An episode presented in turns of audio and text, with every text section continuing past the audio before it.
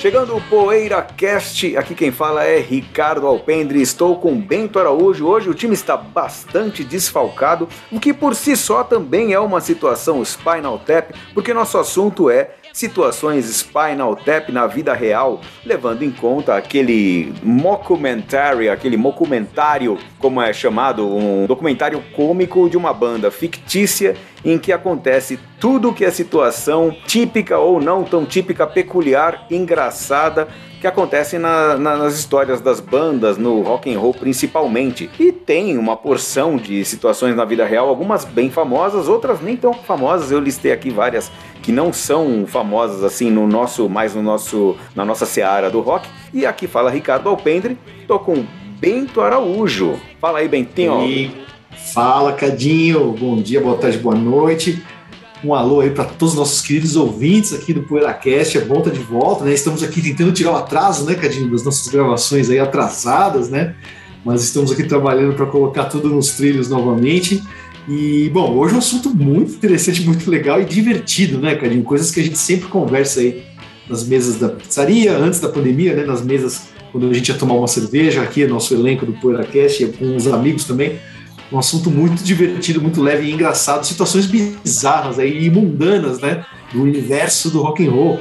Muitas delas apareceram no filme lá This is Spinal Tap, um filme de 84 que mudou os rumos aí da história do rock, né, Cadinho? pro bem ou pro mal, né? Eu acho que ele mudou muito da percepção das pessoas do rock, né? Talvez talvez ele tenha ajudado o público a ver o, o, o, rock, as situações de rockstar com uma leveza maior também, né? É, é eu costumo dizer que pós-filme, né, o universo do rock and roll, o cenário aí como um todo, ganhou uma, uma auto consciência, vamos chamar assim, né? É. Todo mundo começou a perceber, falou, opa, peraí, né, isso aí tá meio exagero, né? Será que eu exagerei um pouco? E bem pior. E as bandas novas que vinham surgindo pegaram aquilo e falaram: não, a gente não pode ser desse jeito. É, mas, mas também, você sabe, né? A gente que é artista, a gente adquire também uma autoindulgência, não no sentido, não naquele sentido de, de Ing Malmsteen fazer aqueles solos que são quase que um autoelogio, uma ode à própria pessoa. Não estou falando mal do Ing Malmsteen, mas é uma característica dele. Mas uma, uma autoindulgência no sentido de, ah, vamos perdoar a gente, porque situações Spinal Tap na vida de uma banda também são legais, fazem parte. Não adianta, não dá para ser rock and roll sem ter é, situações Spinal Tap ocorrendo de vez em quando. Verdade, hein, Cadinho? E tem uma situação Spinal Tap aqui que aconteceu com a gente, você vai lembrar com certeza. E é uma situação que nem, nem foi por nossa exigência, nada disso, né? Foi coisas que o promotor do show que estava nos levando ali para fazer esse show acabou nos ofertando, né, com isso e nos pegou de surpresa, assim, foi uma situação Spinal Tap. Quando a gente foi tocar em Goiânia, você lembra, Cadinho? Lembro. Aí nós chegamos lá para fazer o show tal, quando a gente foi subir no palco para passar o som, tinha uma toalhinha o nome de cada um dos integrantes da banda bordado, né? Tava lá Bento, Cadinho, né, Ricardo. É. Pô, isso aí é Spinal Tap, hein? Isso é Spinal Tap. A minha toalhinha, aliás, eu tenho até hoje. Eu, eu só uso tenho. essa toalhinha em shows assim que são especiais e tomo sempre muito cuidado para não perdê-la. Olha, só em shows significativos, então. É, porque sabe, é uma, parece aquela coisa de, de vó, né? A vó que tem da uhum. toalha com o nome bordado do netinho, era uma toalha com o nome da casa noturna e o nome uhum. de cada um de nós, né? No meu caso lá, Ricardo Alpendre é. e tal. E, e, e, esse cara, esse gênio, esse promoter da casa, que foi nos buscar no aeroporto, levou ele já chegou a conversa, a conversa com ele no aeroporto já, já foi assim, já começou dando cenas fantásticas, porque ah, o seu aniversário é dia tal, Coco Taylor, Freddie King. Aí ele falava cada data que se falava o seu aniversário é dia 7 de dezembro, aí ele fala quatro, cinco nomes de artistas da música, principalmente do rock e do blues, que fazem aniversário naquele dia. Ele sabe aniversário de, de milhares de, de artistas do rock. É, é verdade, foi muito legal. E nesse caso, a gente não foi uma exigência nossa, né? Foi uma coisa que nos foi ali ofertada e nos pegou de surpresa. Foi muito legal esse presente, é. bacana. Mas é uma coisa que, tipo, seria uma exigência do Spinal Tap, né? Isso que eu quero dizer. Ah, sim! Ah, é. Essa é uma toalhas brancas, né? Só que no caso foi uma toalha. Cada, cada artista, a gente que é artista, cada artista tem uma, uma quantidade de toalhas brancas que merecem. A gente ganhou uma cada um. né? É o Prince que veio pro Rock in Rio, né? Exigiu lá 700 toalhas, né? Para quem tem a minha idade, para quem tá na faixa aí dos 50 e poucos anos, eu tô com 51. Bom, a novela O Bem Amado, ela teve, não sei se, não sei quantas fases teve na TV. Teve nos anos 70, que eu era bem criancinha, teve, talvez tenha tido nos anos no início dos anos 80, não sei. Numa dessas fases aí, o Valdir Soriano foi cantar em Sucupira e ele protagonizou uma cena Spinal Tap dessas. Ele exigiu não sei quantas toalhas brancas no camarim também. Aí eu lembro dessa cena na novela, o cara lá que trabalhava na prefeitura, trabalhava para o prefeito Odorico Paraguaçu, um assistente dele que cuidou dessas exigências da produção assim, contando lá as toalhas para ele, olha aqui as suas toalhas brancas foi muito legal. E, aliás, as exigências de, de camarim, né, de, de bastidores, é um, já é um capítulo aí para o livro do Spinal Tap, né, se for, for dizer assim, né? Quantas bandas não tinham exigências incríveis e mirabolantes, né, Carinho? É, aquela, aquela do Van Halen é uma das mais famosas, né? Que também tem no filme lá uma cena que lembra um pouco aquela situação dos MMs lá no, no backstage do Van Halen, né? Tem que tirar uma cor dos MMs, não é isso? É, o, o marrom sem o marrom, que se a produção é atenta o suficiente para tirar todos os MMs de determinada cor, é porque ela é atenta aos detalhes de outras coisas também. É uma tese, né? Leu o contrato, né? Que o David Lee Roth falava isso. Ele é. falava, cara, vocês dão risada, mas a gente chegava no camarim. Se a gente visse que não tinha MM marrom nos potes, né, espalhados pelo camarim, a gente sabia que o promotor leu o contrato e vai cumprir com todas as nossas exigências de palco, de luz, de som, enfim, ou seja, um cara sério. Né? Legal. Sério, né, Bentão? Sério. Por falar, em, por falar em sério, estamos aqui desfalcados nos programas, nos dois programas anteriores também estávamos desfalcados do José Damiano, para o qual o maior elogio possível é sério, e o Sérgio Alpendre, e por isso estamos nós dois aqui. Tivemos convidados nos dois episódios anteriores, mas agora estamos fazendo o programa apenas em dueto, né? O que, que a gente vai começar listando de situações interessantes, Bentão? Olha, Cadinho, acho que a gente pode começar com aquela uma cena histórica do filme, né? Quem assistiu vai lembrar, aquela cena que os integrantes da banda ficam perdidos ali nos, nos túneis, né, de uma grande arena ali em Cleveland, né, no, dos Estados Unidos, e a galera pedindo a banda e os caras ficam perdidos, não sabem onde é a entrada para o palco. Né? Então essa é uma cena que é uma história que aconteceu com diversas bandas, né? Eu estava inclusive recentemente lendo a biografia do Pete Way, um dos grandes baixistas aí que eu gosto, que é de anos 70, né, tocou no UFO, tocou no Wasted, em várias bandas, ele, ele conta que aconteceu com o UFO isso nos anos 70, né, eles ficaram perdidos ali Sim. numa arena nos Estados Unidos, não conseguiam achar o palco e a galera chamando pela banda, e os caras não achavam. Né, isso aconteceu com o Yes, aconteceu com o Motley Crue, depois que saiu no filme, várias integrantes de bandas grandes começaram a falar, puta, isso aconteceu com a gente, né, então é uma história engraçada. É engraçado que você citou Cleveland, Aí eu pensei, meu, será que acontece com todo mundo isso em Cleveland por causa de alguma peculiaridade do lugar, né? Mas é que com o Motley Crue isso ocorreu em Cleveland, tá? Ah. No, naquele link que a gente tava lendo, aquela matéria, uma, um apanhado de causos que a gente tava lendo.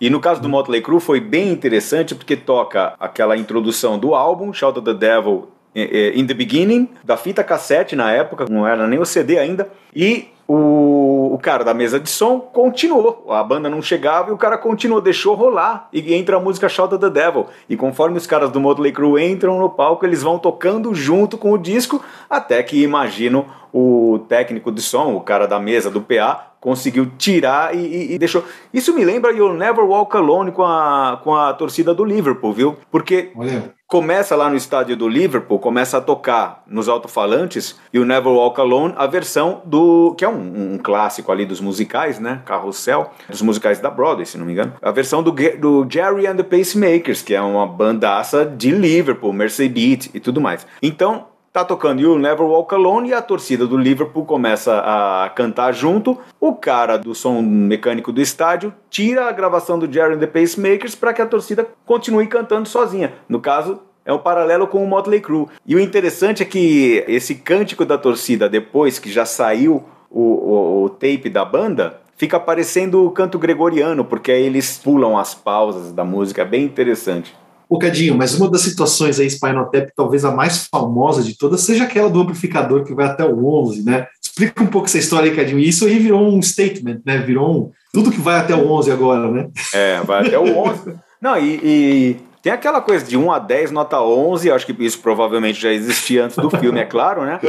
Mas eu tenho aqui dois, dois box sets do Elmore James. Um é da primeira grande guitarrista Elmore James, que inclusive é uma das grandes inspirações para vários roqueiros, né? Para vários para vários grandes guitarristas de rock, um, um dos principais uh, guitarristas de slide do blues. Tenho dois box sets aqui dele, o primeiro das gravações de 51 a 56, se não me engano, que são do selo Meteor e Afins. Não, selo Meteor não, selo Modern e Afins, que tem o original do Dust My Broom com ele. E tem também um outro box set que é da fase da fase do final da carreira antes de ele morrer. Num desses box sets conta que ele de fato tinha um amplificador que ia até o 11. Então isso nos anos 50, na década de 50, o Elmore James, que já era um cara que gostava de tocar alto, ele tinha um amplificador que ia até o 11.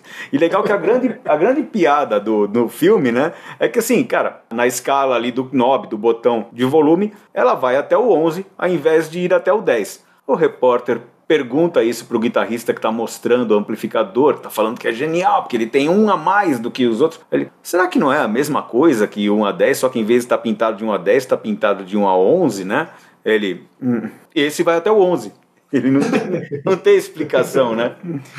E eu acho isso é, é muito. É uma, essa é uma cena muito Spinal Tap, né, Bentinho? E o Elmore é, James. Talvez outros guitarristas já tinham antes também amplificadores com, esse, com essa peculiaridade, mas o Elmore James é um caso famoso. É, é verdade. Não, e você sabe, que eu achei incrível também que aquele site IMDB, né, que faz as, as cotações dos filmes, né, do mundo e tal, ele tem, ele tem lá a, a, legenda, assim, das cotações de filme, né? Então tem filme que é nota 7 barra 10, né? 5 barra 10, quantas Cinco estrelas de, que é, é ali. De 5 de 10. filme que tá, o único filme que tá lá, barra 11, é o This is Spinal Tap. Tá ah, é? Barra 11. é. Excelente, excelente. Essa foi uma boa sacada, né? é. Mas, Cadinho, uma história que eu acho bem Tap, bem curiosa e engraçada, é, foi o Ronnie Wood, né, que contou, que disse que uma vez eles estavam, ele e o Mick Jagger, né, estavam assim, é, foram assistir um show do Marvin Gaye, né, e, porra, eles lá super, né, a, a, contentes que iam encontrar o Marvin Gaye e tal, né, o ídolo deles ali, e diz que o Mick Jagger quis assim impressionar o Marvin Gaye, né, com os conhecimentos de música negra norte-americana, né? Então o Mick Jagger disse que sentou lá e ficou falando, tava lá o Ronnie Wood e tal nos, nos bastidores ali do, do, show do Marvin Gaye, e o Mick Jagger chegou e começou, pô, porque, né, começou a contar tudo que sabia sobre a soul music norte-americana. Ficou uma hora falando na orelha de um cara e esse cara chega e fala assim, nossa, você conhece muito mesmo, né? Mas por que você não fala isso pro meu irmão? Daqui a pouco ele tá chegando, o Marvin tá chegando aí, o meu irmão vai chegar. ele ficou falando pro irmão do Marvin Meu Deus, genial, genial. Achando que era o Marvin Gaye, né? Bom, eu não sabia desse desfecho. Eu, no lugar do Mick Jagger, estaria feliz de estar dando esse workshop para quem quer que fosse, de qualquer forma. Porque não existe coisa mais legal do que ficar falando de música. Não para destilar conhecimentos, mas a conversa sobre música, sobre música negra americana. É sensacional. Mas você falou do. do você citou o Ronnie Wood. E eu lembrei de uma história que o Paul McCartney. Eles já se conheceram tocando juntos, né? O, o, o Paul e o John. Então o John ele ia visitar o Paul McCartney e voltava para casa à noite. E às vezes ele ia passar por um lugar que tinha várias meninas e tal, e ele queria ir sem óculos para ficar mais bonito. Ele achava que. Então ele ia sem óculos e ele enxergava muito mal e ele ia sem óculos. Aí um dia ele chegou pro Paul McCartney: Poxa, ontem eu saí daqui da sua casa, era mais de 11 da noite. Eu passei em frente àquela casa lá, na esquina da rua tal com a avenida tal, e as pessoas estavam jogando baralho na porta da casa às 11h30 da noite. Estranho, né? É, beleza, estranho. Aí quando o Paul passou por aquela casa, ele viu, era um presépio que tinha lá. o John viu o presépio montado ali, pensou que eram pessoas. Imagino que o tamanho das imagens fosse próximo de tamanho real, né? O John viu o presépio no jardinzinho da casa e pensou que fossem pessoas jogando baralho. Ô, Cadinho, eu lembrei de outro também, que também está no filme e também aconteceu algo similar na vida real, né? É aquela do, da réplica do Stonehenge, né? Que o, no caso do filme ali, né? Eles pedem uma, o, pedem fazer uma, uma réplica do Stonehenge ali para colocar no palco e tal. E na vida real, o Black Sabbath pediu um palco desse na turnê de 83, turnê do Born Again, né? Uhum. Eles pediram para fazer um fundo do palco ali com um Stonehenge e tal, e ficou de um tamanho tão grande que não cabia em nenhuma das arenas que eles iam tocar naquela turnê. Então eles usaram muito pouco esse palco em apenas alguns lugares que, que isso comportava aquele tamanho todo ali. Então gastaram uma super grana e não puderam usar o é. fundo do palco ali, né? É, é porque no... no caso do filme é o contrário, né? Eles é. erram nas medidas e fazem uma miniatura ali do Stone. É, o erro, o erro é do sistema métrico, porque no filme Isso. mostra ele passando o design lá da peça com as marcações em, se não me engano, em pés e o cara confeccionou a peça com aquele, aqueles números como polegadas. E no caso do Black Sabbath, ele foi em pés e o cara fez em metros. Né? É, né? Por isso que ficou mais de três vezes o tamanho. e não cabia, não passava na, na, na porta ali, é. nenhum lugar, né? Não cabia no palco, né, Cadinho? Aliás, o Motorhead, Mas... Motorhead tem alguns casos, assim, é, não lembro, eu não lembro exatamente onde foi, em qual, mas foi numa daquelas turnês dos anos 80 que o avião lá, o Bomber, enganchou, ele descia, ele fazia como se estivesse dando um voo rasante, enganchou na correia do baixo do leme e levantou o leme. E o Leme pensou que ia morrer.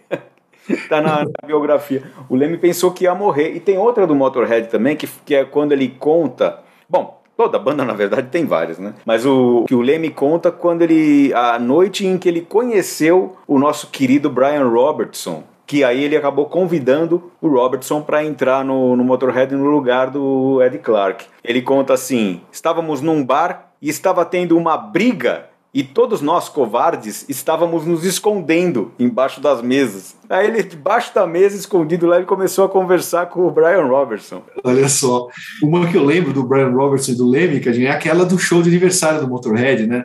Em 85, né, Cadinho? No Hammersmith que tem até o DVD e tal. É. E diz que no final do show ali sobe todos um monte de guitarrista no palco, todo mundo que passou pelo Motorhead ali, né, tal. E aí os caras dão uma guitarra pro Lucas Fox, né, que é o batera da primeira formação do Motorhead, uhum. e dão uma guitarra pro Brian Robertson. Só que a guitarra do Brian Robertson não tá plugada, né? E a do Lucas Fox, que não é guitarrista, tá. E aí, cara, puta, o Lenny fala, né? Typical, né? Lá no, na biografia. Né? É, typical. É típico do, uma, da road crew aí do. do... É. E aí o, o, o, cara do som, que não, não sei se era o Vic Mail, que é o que produziu Ace of Spades, ou se era outro cara. Você me contou isso, eu acho que tá no livro também. O, o cara só para só pra deixar o Lucas Fox louco, ele mandou, mandou para ele o tape com a guitarra do Lucas Fox no talo. Péssimo, assim. Ó, vai ser assim, vai sair assim, tá bom? E, e, o Brian Robertson, que é um puta guitarrista, a guitarra não saia som, né? É, é. No esse é o não sai som, né, de fato. É uma a gente chegou a fazer. É, a gente chegou a fazer. Lembra que a gente fez o programa Não Sai Som? Não sai som, né? Que louco, né, cara? O Cadinho, mas é legal a gente ressaltar também que isso que a gente falou no início aqui do programa, né? Antes do filme, essas, muitas dessas situações eram até comuns, né? Essas coisas é. extravagantes que as grandes bandas, os grandes astros dos anos 70 faziam e exigiam, né? Então, se a gente pegar aquelas bandas, principalmente as bandas do, do rock progressivo, né, que estavam em alta ali, na primeira metade dos anos 70, tinha algumas exigências que era coisa de Spinal Tap mesmo, né? Tem aquela história famosa do Emerson Lake and Palmer, né? Que o Greg Lake tinha um hold só para o tapete persa dele, né? Que o cara guardava o tapete num case, voava de avião ali o tapete, e ele era o hold do tapete do Greg Lake, né? Tem essa história também. Tem o lance do Manfred Mann, mas aí é com disco, né? Manfred Mann com aquele negócio da pessoa comprar um quadradinho de terra lá numa montanha uhum. que vinha vinha o cartão resposta comercial no disco no álbum The Good Earth a pessoa comprar um pedacinho de terra que tinha uma uma era uma ação filantrópica, se não me engano, alguma coisa assim, não era? Eu escrevi um, uma coluninha, uma, um artigo no, na poeira sobre esse. É, a gente fez um top 10 lá de situações é, na vida real no, no Poeirazinho. Tem o Eric Clapton que comprou um totem, tava numa dessas também. É, na turnê do Blind Fates ele comprou um totem e não cabia no ônibus, né? Eles não conseguiam carregar um totem gigante para levar para Inglaterra, né? A turnê americana é. do Blind Fates. E aí eles tiveram que deitar o totem e colocar no ônibus, né? Então a galera não conseguia ah. entrar para sentar porque tinha um totem Clapton. Vai andar no. É. é, mas é o, é o chefe, era o mais famoso dos três da banda, ainda por cima, né? Eu, é, uma coisa que eu anotei aqui O que, que você acha daquelas frases de autoajuda, ou, ou, eu denominei assim, porque são frases meio ridículas na contracapa, tipo play loud, esse disco tem que ser tocado no volume mais alto, que inclusive tá no primeiro CD do Tomada, isso. Tem uma frase no, no segundo álbum dos Stray Cats, o Gonna Ball, que fala assim: somente os instrumentos de qualidade inferior e mais baratos foram usados nesse disco, sabe? Oh, Uns statements, né? Assim, umas declarações de princípios que os caras põem, né? Eu acho isso bem Spinal Tap, cara. Colocar essas frases assim, né? É. Nos discos, né? Que a gente, esses lembretes, né? é. É, é verdade. E, cara, é, tem tantas, tem tantas situações, nessa né? coisa de troca de integrantes também, que no filme eles ficam falando do baterista, né?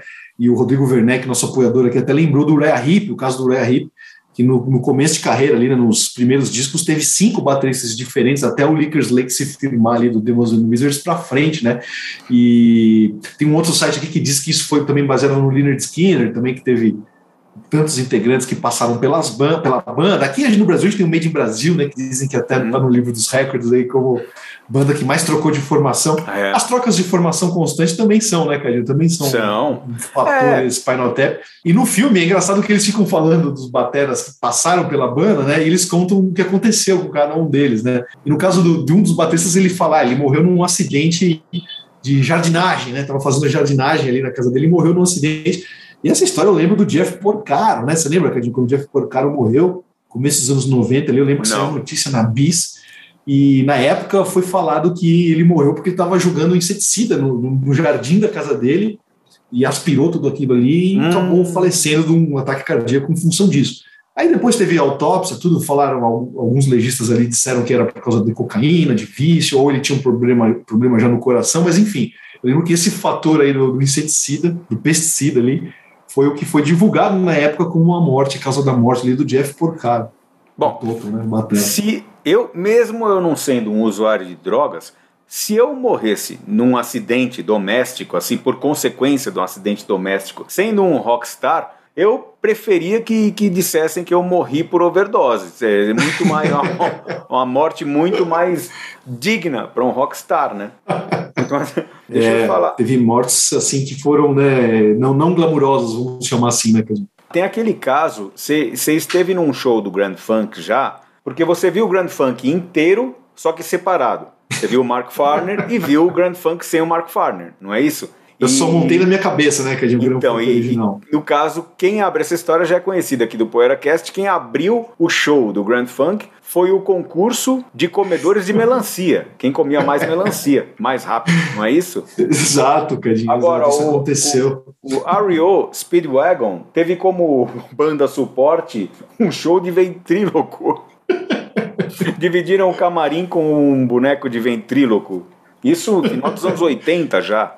Nossa, sabe o que eu lembrei? Eu lembrei aquela capa pavorosa do Blood, Sweat and Tears, né? Que eles estão com, com, miniaturas deles no colo, assim, com eles crianças. Você lembra dessa capa? Nossa! Blood, Sweat and Tears, cara? Meu, meu. Children is father to the man, né? Alguma coisa assim. Eu acho que isso é legal, Bentão, porque isso é tentativa e erro, né? No caso, o erro. É. Mas assim, é, os caras quiseram ousar, né? Fazer uma capa com uma certa liberdade poética e estética. Tem um, um, caso também que o Brian Johnson, o nosso querido vocalista do ACDC, contou no programa Death Metal Show. Que tinha um cara durante uma turnê, alguém da equipe, ninguém sabia quem era, porque no escuro da noite, no ônibus da turnê, bem quando todo mundo estava dormindo ali, ele chegava, enfiava o dedo no cofrinho da pessoa, isso acontecia com outras pessoas da equipe, fazia com outras pessoas da equipe, fazia com músicos da banda também, enfiava o dedo no cofrinho da pessoa e gritava: You know, you love it! Ou seja, você sabe que você adora isso. E ninguém sabia quem era, mas quem é esse indefilho da que toda noite, no ônibus de turnê, no escuro, faz isso. E ninguém conseguia pegar o cara. E aí um dia estava tendo um coquetel de lançamento de alguma coisa e tinha uma, uma mesa, a mesa de comida lá, de frios, não sei o que, tinha umas lagostas. Um cara da equipe pegou uma lagosta, colocou no próprio cofrinho e saiu pelo salão gritando: You know, you love it! Com a voz característica. E aí todo mundo descobriu, entendeu que era ele que fazia aquilo. Ô, Cadinho, sabe uma pergunta que eu queria te fazer, cara? É Você acha situação meio Spinal Tap, assim, essas algumas bandas do rock, por exemplo, que ou vão partir para transformar parte da sua obra e lançam discos é, com orquestras e fa querem fazer uma versão meio sinfônica, daquilo mais erudito e tal, ou caras que a gente sabe que não, não, não são tão do ramo, assim, do jazz, por exemplo, e aí tem essa coisa do ego, né? Não, é, como eu só ouço jazz, agora eu vou transformar minhas músicas, fazer tudo, vou lançar um disco com versões jazz da, da, das minhas faixas, né? E aquela coisa que a gente vê que não funciona, né? Que os fãs não gostam, não fica ruim. E, e, e mesmo, mesmo que para quem é do rock não vai gostar, para quem é do jazz vai gostar menos ainda. Isso é um pouco o Spinal né? Essa, esse ego desses caras inflados que às vezes querem fazer coisas megalomaníacas e quebram a cara, né? Isso acontece é. muito no rock também, né? É, e querendo mostrar erudição, né?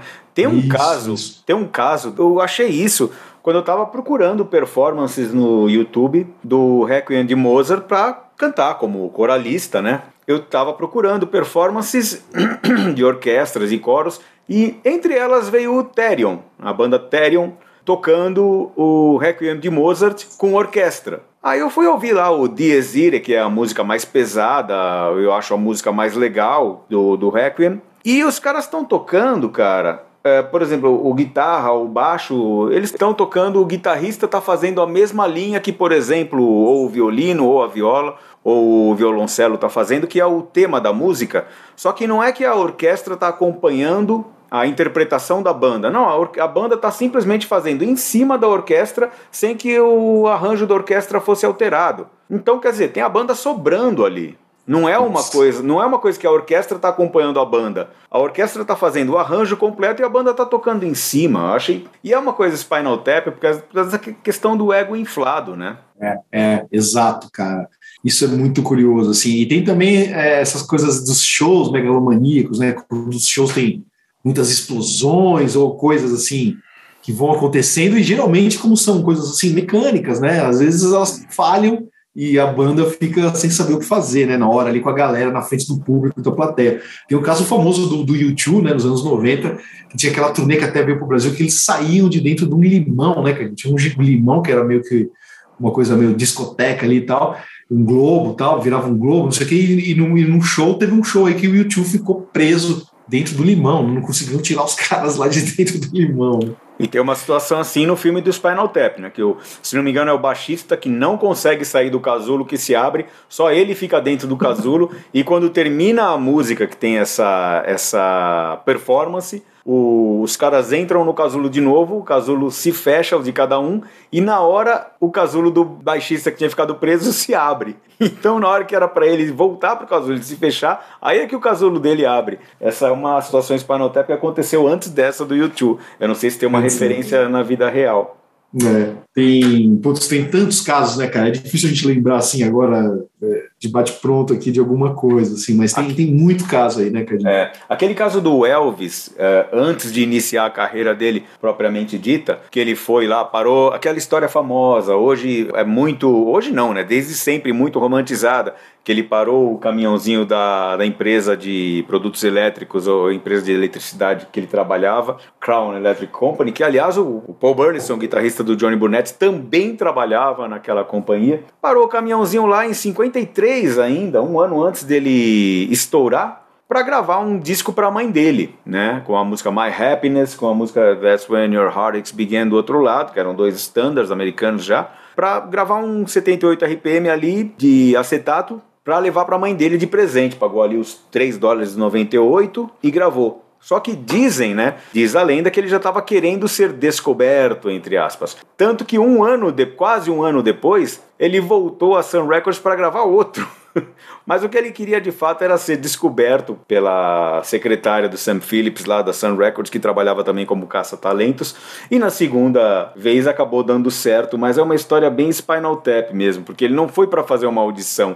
Ele foi meio que mais do que na miúda, foi como se fosse para, ele foi como se fosse para gravar e talvez era mesmo, era para acho que tinha a dupla intenção, né? Ele foi para gravar o disco para a mãe dele, mas é claro que na esperança de que a performance dele chamasse atenção como acabou chamando. Olha, Uma situação muito Spinal que eu lembrei também foi a do lançamento do primeiro LP do Mob Grape, né? Aquela banda bacaníssima ali de São Francisco, né? Que não é todo mundo que conhece essa banda, mas é uma banda muito legal. Mas é, recomendo.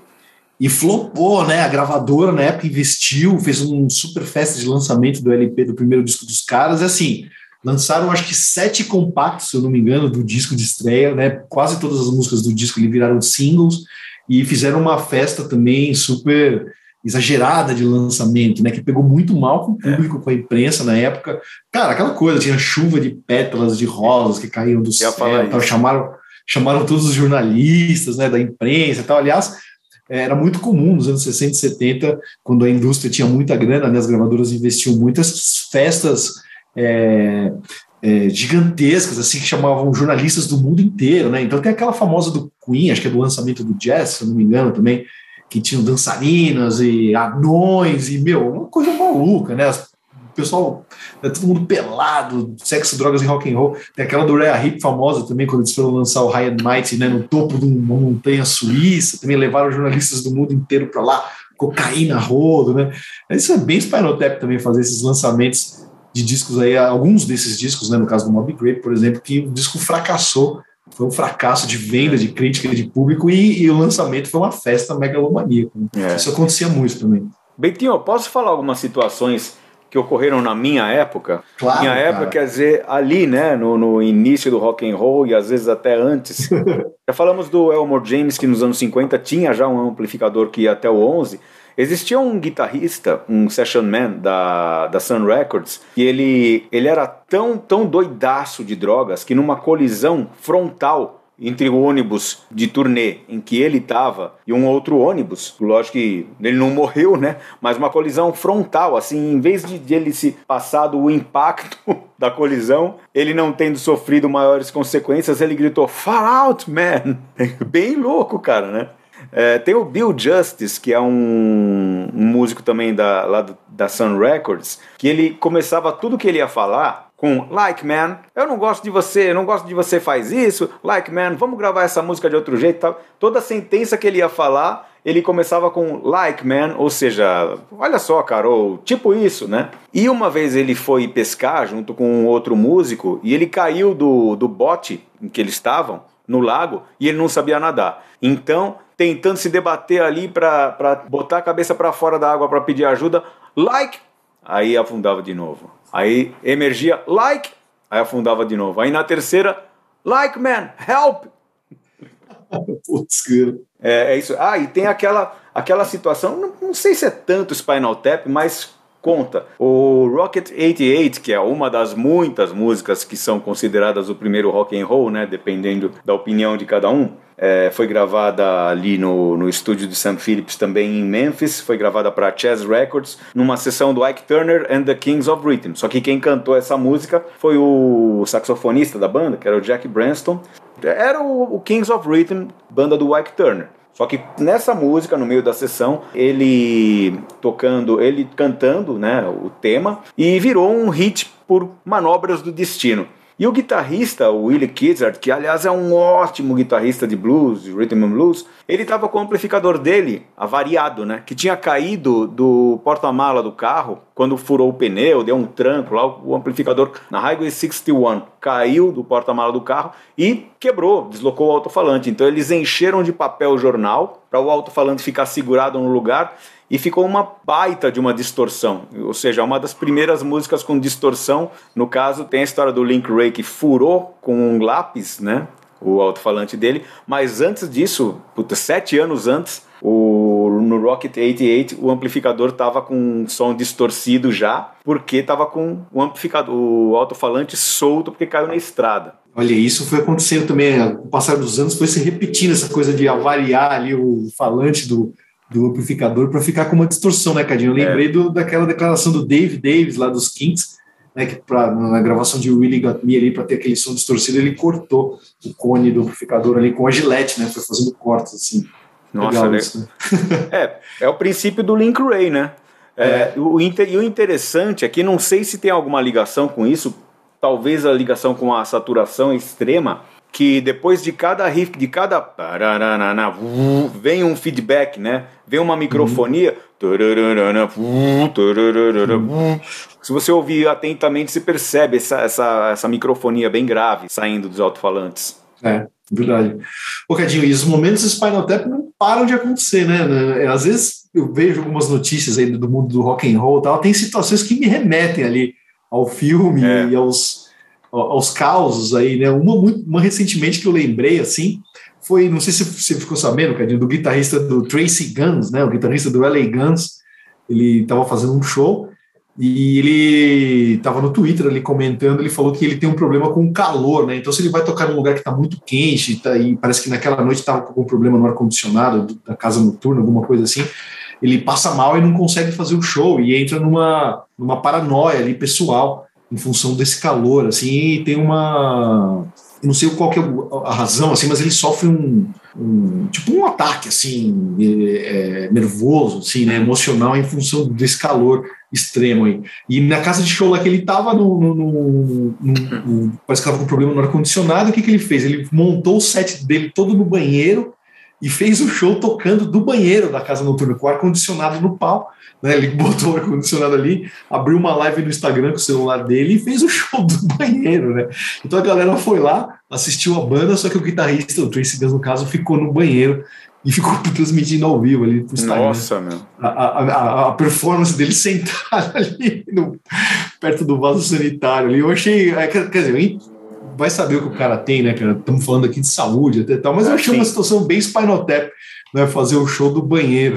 É bem curiosa. Uh, lembrei agora que o, o, Steve Ray Vaughan, uma vez ele, quer dizer, não deve ter acontecido uma vez só, mas uma vez documentada numa das biografias dele, ele chega no cara lá no escritório do cara do bar em que ele estava tocando. É, cara, você tem super bonder aí, né? O super glue, no caso. Você tem super glue aí? Preciso colar meu dedo, cara. Sangrou aqui. Preciso colar rapidinho para voltar a tocar. Porque ele era um freak, né? Um, um workaholic da guitarra. Olha só, hein?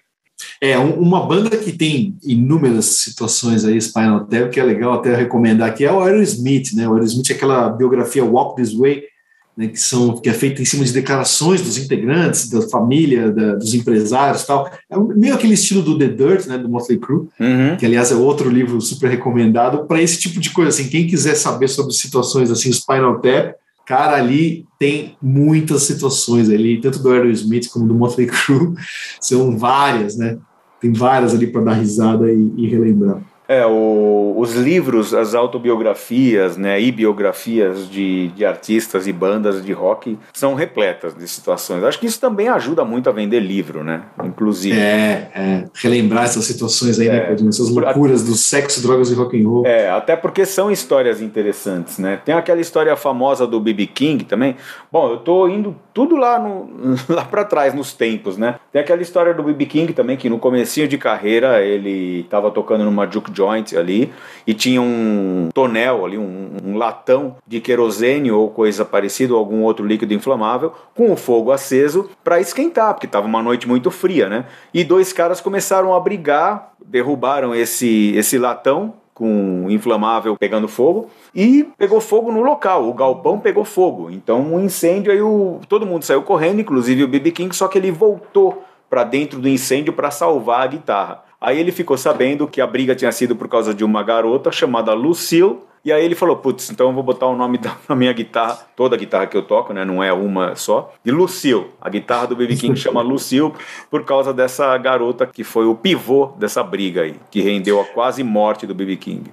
Ô Cadinho, sabe uma situação bem Spinal Tap que eu presenciei também?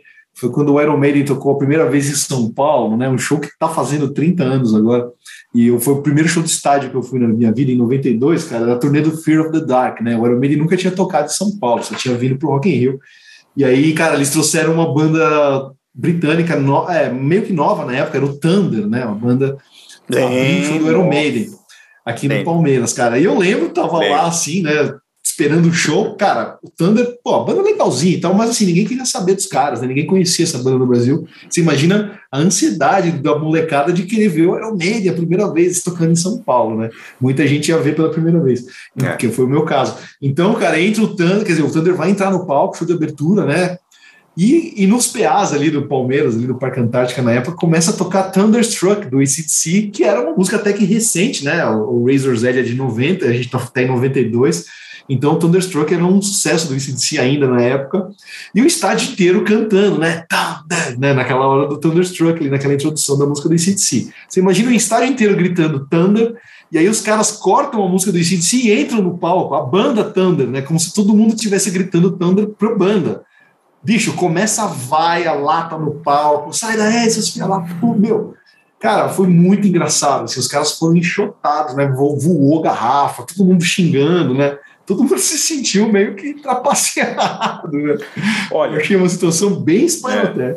Eu acho que não é, não é assim, não é isoladamente a maior, mas assim, acho que não dá para existir uma situação mais Spinal Tap do que essa. Porque eles usaram a música do ACDC como um, uma espécie de uma é, introdução é. do show deles, né? Que eu, inclusive, acho muito legal a banda chegar e colocar um, um som, uma música conhecida, uhum. específica de algum outro artista para começar o show deles. Como, por exemplo, não gosto do Bon Jovi, mas o Bon Jovi começava o show deles com Welcome Back My Friends, né? Quer dizer, tocava uhum. antes do show deles Welcome Back My Friends. O, o, Motorhead, na época do, da turnê lá que rendeu No Sleep to Hammersmith, tocava a música do Ennio Morricone, The Good, The Bad and The Ugly, né? Como é que é? The Good, The Bad and The Ugly com o Clint Eastwood, né? Uhum. Bom, enfim, é um jeito legal de começar o show, mas isso é muita trapaça, né? Fazer a torcida ficar. A torcida, ficar, fazer o público ficar como se estivesse gritando o nome da banda. É muita trapaça. Cara, foi assim, é, como dizem o pessoal, o pessoal lá fora, acho que é backlash que eles usam, né? Quando a coisa não funciona e volta ah. para você, tudo ao contrário. Né? É. Joga contra, né? Isso então, foi o maior exemplo que eu vi na vida disso aí. Tem um caso também, da primeira vez que o Metallica veio ao Brasil, em 89, aqui em São Paulo eles tocaram no ginásio do Ibirapuera. Aí eu fui, acho que.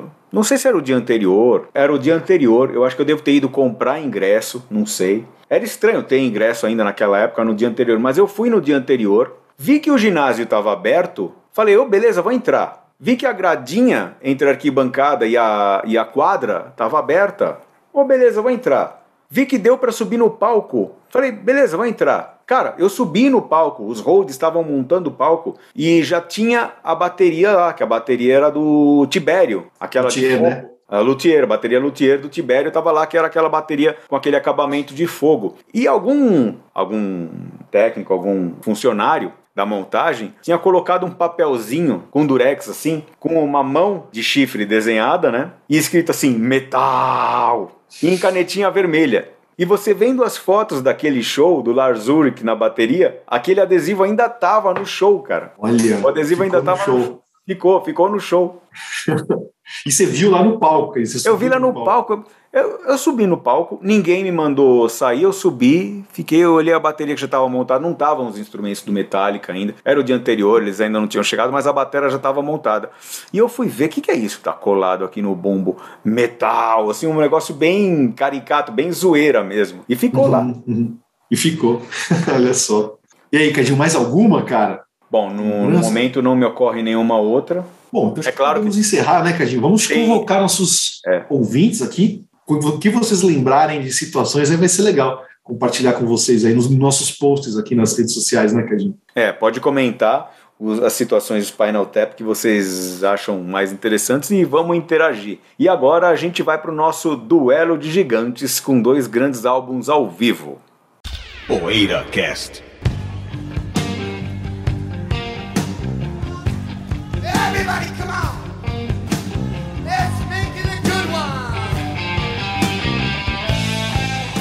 O Duelo de Gigantes tem dois grandes álbuns ao vivo que tem muita correlação entre eles. Muitas músicas do Black Sabbath neles. Dois álbuns, aliás, que estão completando 40 anos neste 2022. Live Evil do Black Sabbath e Speak of the Devil do Ozzy Osbourne recheado de músicas do Black Sabbath. Então são dois álbuns que concorreram, inclusive concorreram também com o Live at Last, que era uma espécie de terceira via que acabou gerando a existência desses dois, né, Bentinho? É, Cadinho, né? O Last lá, o empresário do Sabá lançou quando o Sabá tava com o Dio ali, tava voltando, né? Agradando é. a garotada ali da, da, que vinha né, se empolgando com a New Wave of British Heavy Metal, e aí o Sabá foi lançar um disco é, com o Dio ao vivo. E o Ozzy quis, rebater, quis rebater aquilo ali também, né? E falou, cara, peraí, né? Nunca lançaram um disco ao vivo comigo, agora vão lançar sem Nigo, né? Deixa eu lançar o meu aqui só com é. música do Sabá também. Então são discos controversos aí, né? Discos que é. funcionaram meio que como resposta um ao outro, saíram no mesmo ano, em 82, e são controversos aí por uma série de questões, né, Cadinho? E lembrando que o Live at Last tinha sido gravado em 74, né? Mais recentemente, nos, nos últimos anos, aí ele rendeu o conteúdo daquele show, rendeu o CD Lives, é um CD duplo, não lembro o nome Past agora. Lives, né? Past, Past Lives, Lives, isso mesmo. CD duplo com aquele, talvez na íntegra, aquele show, também muito legal. Show com o Oz em 74, antes, ou em 73, acho que é, né? Antes do... Acho que é turnê do Saba Borisaba, carinho. Turnê do Saba É, então, 73. E esse show foi lançado na base da picaretagem empresarial, né? Exato, Aí exato, rendeu, rendeu os dois controversos e ótimos álbuns ao vivo do Black Sabbath, é, Live Evil e do Ozzy Osbourne, Speak of the Devil, os dois que se degladiam hoje aqui nesse duelo de ou, ou Talk of the Devil se você for inglês, né, Cadinho? Que na Inglaterra ele saiu com esse nome, né? Talk of the Devil. É engraçado isso, eu pensava que era o contrário, porque depois de muitos anos eu fui ver o, o, o disco com o nome Talk of the Devil mesmo. E eu não entendia porque eu achava que esse era o americano. Quer dizer que o americano é o Speak. Isso, o Speak. E o brasileiro também, né? e o brasileiro. O brasileiro, é, no caso, é. Engraçado, tem muito disso na discografia brasileira, né? Às vezes ele, é, é ele, é, ele tem como original o inglês e às vezes ele tem como original que se baseia o americano. No caso, por exemplo, do me, me ocorre aqui um o caso do Judas Priest, o Judas Priest e o British Steel, que o nacional saiu baseado no americano. E tem vários é. outros casos. E muda a faixa de abertura, muda o tracklist, né, Carlinhos? É, muda a ordem no caso só. Discos ordem. do Saxon tem diferença também, brasileiro tem disco brasileiro que sai igual ao americano e tal. E o Speak of the Devil, então, quer dizer que não é original em inglês, né, Bentinho? Talk of the Devil é em inglês. O Talk of the Devil é em inglês. E você sabe que é você falou isso, Cadinho? Eu lembrei do nosso programa anterior, né? Que a gente falou do Roxy Music, a estreia do Roxy Music, e o Hélio pegou a edição dele em CD ali e falou da Virginia Plain, né? Que era uma música compacto. E essa semana, um ouvinte do, do, do, do, do PoeiraCast me, me avisou. Olha só, eu falei que eu tinha a edição inglesa do Roxy Music, né? E não tem a música Virginia Plain, que foi compacto na Inglaterra. A versão americana tem Virginia Plain. E esse Isso. ouvinte me mandou a edição nacional de 72, tem a música, tem a Virginia Plain lá. Ou seja, aqui não tem a música, é a versão original britânica. Então é isso que você falou. É. A versão brasileira, no caso, do primeiro do Roxy Music, é baseada aí, nesse caso, na versão norte-americana, que incluiu a música do compacto. Sorte, que a, sorte de todos nós que tínhamos o vinil nacional do In Rock do Purple, que a versão brasileira do In Rock era, era baseada na inglesa, porque aí tinha a introdução de órgão antes do começo com Speed King, porque a versão da Warner americana cortou esse solo, essa Olha, introdução eu, né, de órgão. E eu lembro também no Fireball, né, Cadinho? Tem a versão inglesa e americana e a brasileira, uma versão vem com Demon's Eyes e a outra versão vem com Strange Kind of Woman, que era o compacto Sim. também, né? É. Isso troca também. Troca. Esse dá um belo programa, né, Cadinho? Uma sugestão que você falou, né, de fazer as prensagens nacionais, é. né? a gente lembrar dessas coisas, é. né? Aliás, é uma, é uma sugestão que eu, que eu dou há anos ao PoeiraCast, fazer discografias das bandas em diferentes países. É um tema que eu, particularmente, acho bem interessante. Mas, enfim, é, é, é uma, foi uma bem-vinda observação com relação ao Talk barra Speak of the Devil, né? Bem legal. Pô, mas vamos lá, Cadinho, Speak é. of the Devil ou Live Evil? Vai, é que a gente.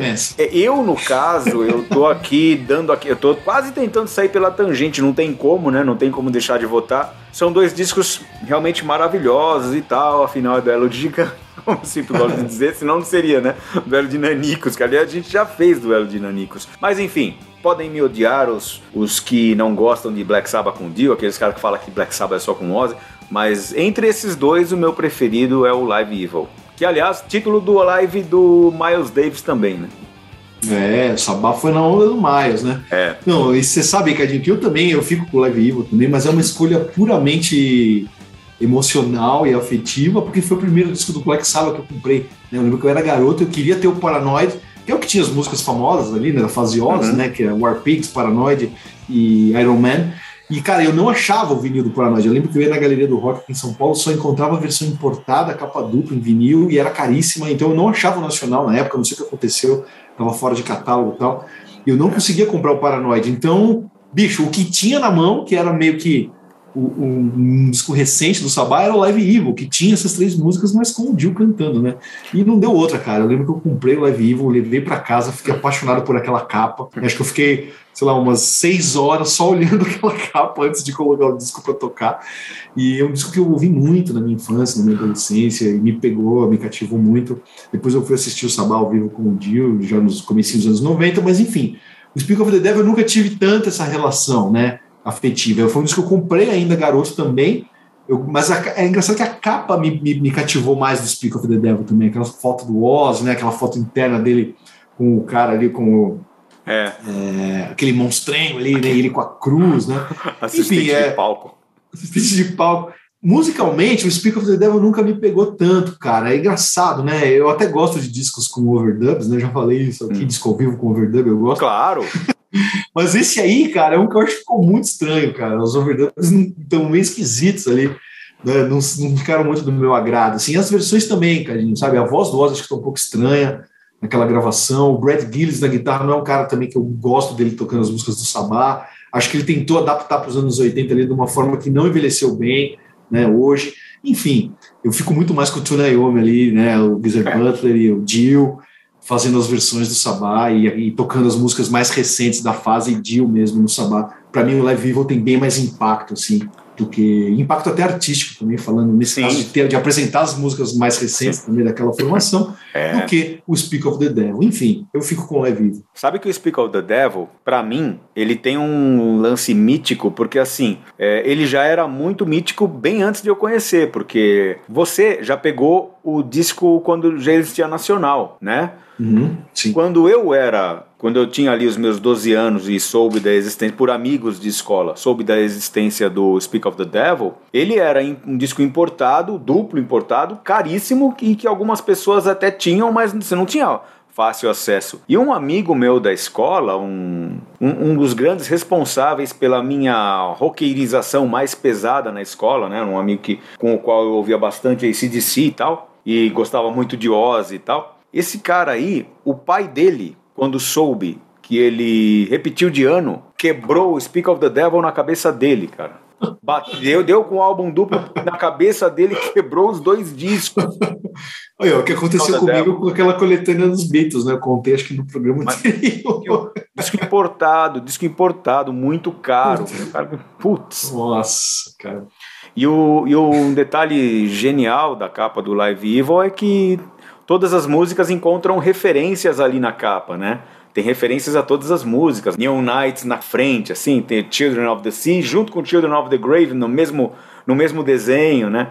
Parece aquele meme que é nomes de novelas, nomes de filmes, que é um monte de desenhinho. É, Cadinho, a gente que ainda apanhava quando era criança, você vê que a gente sofria também com, com o físico, é. né? Com o elemento físico ali. Alguns dos discos eram quebrados na nossa cabeça. Imagina, meu cara. Isso também, cara. Cara, pô, que droga, repetir de ano, vou ter que fazer a sexta série de novo. Aí acontece algo muito pior, que é ele perdeu o Speak of the Devil ou importado caro. Bom, mas tá 2 a 0 pro Live Evil e o que vocês vão ouvir a partir de agora são a minha interação apenas com as gravações dos nossos ouvintes que eles ainda estão por mandar porque na pressa de fazer esse programa e tirar o atraso, não deu tempo de pedir para os apoiadores ainda as participações, para eles darem sequência à votação deste duelo de gigantes. Então eu vou pegar essas gravações, vou narrar para vocês e vou inserir aqui na edição para o final deste PoeiraCast. Fiquem comigo ou com a gente, porque vai ficar com os apoiadores também, e acompanhem. Lembrando, né, Bentinho, que esses apoiadores são pessoas que entram lá no nosso catarse.me barra poeiracast, escolhem uma modalidade que mais lhe convém para ser um apoiador, para quanto contribuir, dependendo da recompensa também, para ser um apoiador do PoeiraCast e ajudar o PoeiraCast a se manter no ar. É isso aí, Cadinho, sensacional. Queria agradecer também aqui todos os nossos ouvintes, né, e vocês que são nossos apoiadores, que nos ajudam a manter esse programa aqui mensalmente no ar. Um grande abraço, obrigado por tudo, obrigado pelo carinho, pela força e pela atenção aqui mensal aos nossos dizeres, né, Cadinho, aos nossos programas. Será um grande prazer estar com vocês aqui nessa reta, não vou dizer final, já entramos aqui no segundo semestre agora, mas até o fim do ano tem muito PoeiraCast aí, muita estrada pela frente e, e é um prazer tê-los todos aqui conosco. Um grande abraço para vocês. É isso aí, galera. Sigo eu aqui com os apoiadores na sequência do duelo de gigantes. Vamos com o primeiro apoiador da noite, ou do dia, ou da tarde, o nosso querido Rodrigo Werneck. Bom dia, boa tarde, boa noite, pessoal do PoeiraCast e ouvintes. Aqui é Rodrigo Werneck falando. Esse duelo proposto é, me pareceu bastante interessante porque me lembra da minha época de colégio que o pessoal discutia justamente entre esses dois discos que saíram na mesma época e que aparentemente, né, pelo que os relatos dizem, foram meio que uma competição mesmo entre, entre o Black Sabbath e o Ozzy. Né, tinha diferentes, como é que eu vou dizer, pessoas que gostavam mais de um ou de outro no, no colégio, nos meus amigos, e eu me lembro de comprar os dois, de ter uma expectativa bem forte a favor do Live Evil, por ser o disco da banda e porque a capa era bem mais bacana, com aquelas referências a todas as músicas né, no desenho da capa. Mas, por outro lado, eu acabei me decepcionando com o Live Evil, porque, é, primeiro, a qualidade sonora não era exatamente o que eu estava esperando, meio abafado, sem muita participação do público, não gerando aquela empolgação de um, que um disco ao vivo normalmente tem. É, e o segundo ponto que me fez não gostar tanto assim, embora eu goste bastante do disco, mas que tirou alguns pontos dele, para por assim dizer, foi o fato de eu não gostar muito das versões das músicas do Black Sabbath com Ozzy cantadas pelo Dio. Eu gosto muito do Dio cantando as músicas dele, mas cantando as músicas do Ozzy, realmente o Ozzy é meio que insubstituível e o único vocalista do Sabbath que para mim conseguiu criar umas versões bem bacanas foi o Ian Gillan na turnê do Born Again. Os outros também deixaram um pouco a desejar, Tony Martin, etc. Eu, eu acho que músicas do Ozzy funcionam muito bem naquele vocal dele meio escrachado. Por outro lado, o Speak of the Devil é um disco muito mais bem gravado, na minha opinião, com mais som de, de público. Alguns reclamam que o som do baixo é um pouquinho alto, talvez, talvez eu concorde, mas o meu voto fica com o Speak of the Devil. Desde a época eu prefiro entre os dois. Um abraço a todos. Então 2 a 1 um pro Live Evil. Temos um Joko, como diria o Paulo Antunes. Pessoal, queria frisar que eu estou colocando os áudios aleatoriamente, em ordem aleatória, sem ouvi-los antes, para eu mesmo me divertir aqui com as possíveis reviravoltas do placar. Tá legal? Agora vamos ao Hélio Yasbeck. Olá, meus queridos! Muito obrigado pelo convite para mais esse duelo de gigantes. Puxa, um duelo de gigantes capengas, né? Os dois mancando na arena aqui. De um lado, o Ozzy sofrido com a perda do Randy Rhodes e ao mesmo tempo querendo fazer uma picuinha com o pessoal do Sabá por conta daquela história de opa, vocês nunca lançaram um ao vivo com as nossas músicas eu lançarei agora, e talvez com uma pitadinha de royalties aí no meio, que parece que ele já estava livre para receber, né? Do outro lado, Sabá rachado, com o, o Dio super mal-humorado, sentindo que sofria picuinhas, e parece que a turnê, ok, que óbvio que estava indo bem, porque você tinha uns baita caras ali, mas ninguém se conversava e ninguém estava com boa vontade de fazer nada, né? É um duelo de gigantes capengas. Começando aqui pelo Speak of the Devil, eu acho um descasso. E o que eu mais gosto nesse disco, pasmem, é a inclusão de Never Say Die. Eu gosto pra caramba do Never Say Die, o disco. E acho que não tem nada dele ao vivo, né? O, a inclusão da faixa de abertura eu acho incrível. E gosto muito do Brad Gillis também. Ele tocou pra caramba, ele teve pouquíssimo tempo para aprender e eu acho que é um belo disco, principalmente por causa disso. Mas é um cover do Sabá, né? Tudo bem que é o Ozzy, tudo bem que ninguém bate o Ozzy cantando a fase Ozzy do Sabá, mas não deixa de ser um cover. Já o Live Evil é, é um descasso, porque você tem ali metade do Sabá e você tem o Dio, e você não tem só Black Sabbath ali, fase Ozzy, você tem fase Dio também. Você tem Heaven and Hell, você tem as outras músicas mais novas. E você tem o Dio mostrando que ele era super versátil e cantava bem em qualquer fase. É isso aí, é, é uma batalha complicadíssima, mas o Live Evil leva, a meu ver. Leva por pouco, leva mais porque ele era o Sabá na época, né? Acho que eles estavam com mais garra, estavam com mais vontade, eles tinham motivo para lançar esse disco. É isso aí, me estiquei um pouquinho aqui. Grande abraço, foi um prazer falar com vocês. Cuidem-se. E 3 a 1.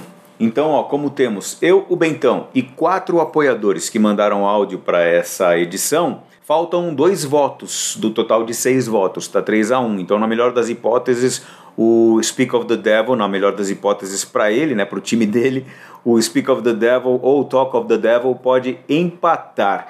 O próximo voto que eu separei aqui na minha ordem aleatória é o Luiz. O Luiz acho que vai decretar se o Black Sabbath ganha ou se o Speak of the Devil ainda tem chance de empate. Olá, família Poeira. Tudo bem com vocês? O duelo proposto me provocou a reouvir depois de muitos anos, os discos do Ozzy e do Sabá. E eu vou utilizar os pontos que me incomodaram para tomar decisão. O disco do Ozzy, uma capa que hoje acho de mau gosto, tem um setlist matador.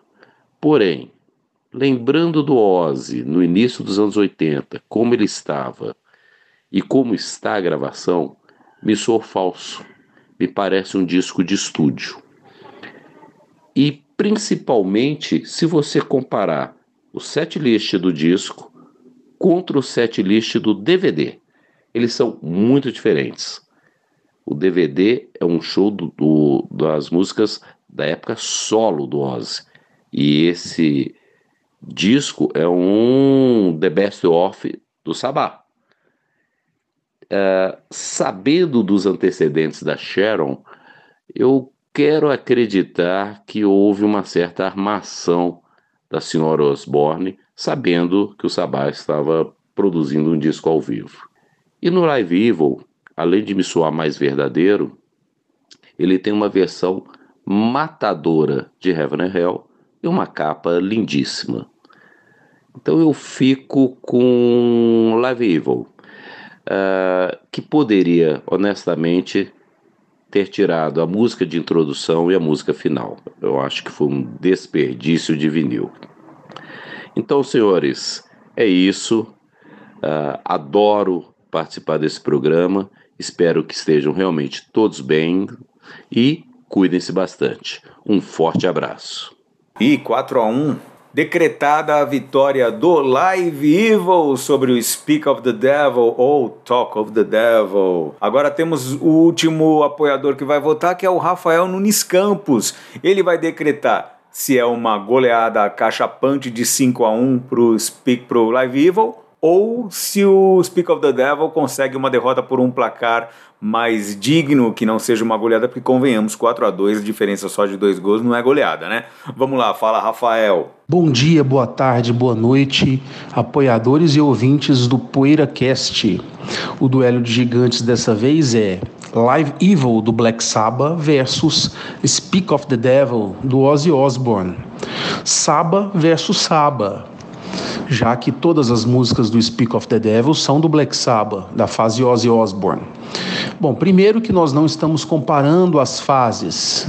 Obviamente, como grande fã de Black Sabbath, eu considero Ozzy Osbourne o cantor perfeito para o Black Sabbath. Porém, quando eu comparo os dois discos, para mim não há dúvidas. Live Evil ganha de goleada. Não só porque tem Tony Iommi nas guitarras, Geezer Butler no baixo e Vinny Appice na bateria, mas porque Ronnie James Dio, além de cantar maravilhosamente bem suas canções, soube trazer um elemento próprio para sua interpretação quando cantou os clássicos do Black Sabbath. E eu lembro da primeira vez que eu vi esse disco, o espanto que eu tive ao ouvir a interpretação de Dio em clássicos como Iron Man, Black Sabbath, Paranoid, NIB. Então, meus amigos, fico facilmente com o Live Evil do Black Sabbath, que para mim é um dos grandes discos ao vivo de todos os tempos. Um abraço. Bom, 5 a 1 então uma goleada, uma sonora goleada com direito a gol de honra, é verdade, do Speak of the Devil, que evitou que o Speak of the Devil passasse por baixo da mesa, né? Pebolim, ou Pimbolim, ou Totó, dependendo de que cidade e estado você está. Enfim, evitou-se que o Speak of the Devil passasse por baixo da mesa, mas levou uma goleada de 5 a 1 com um golzinho de honra aí.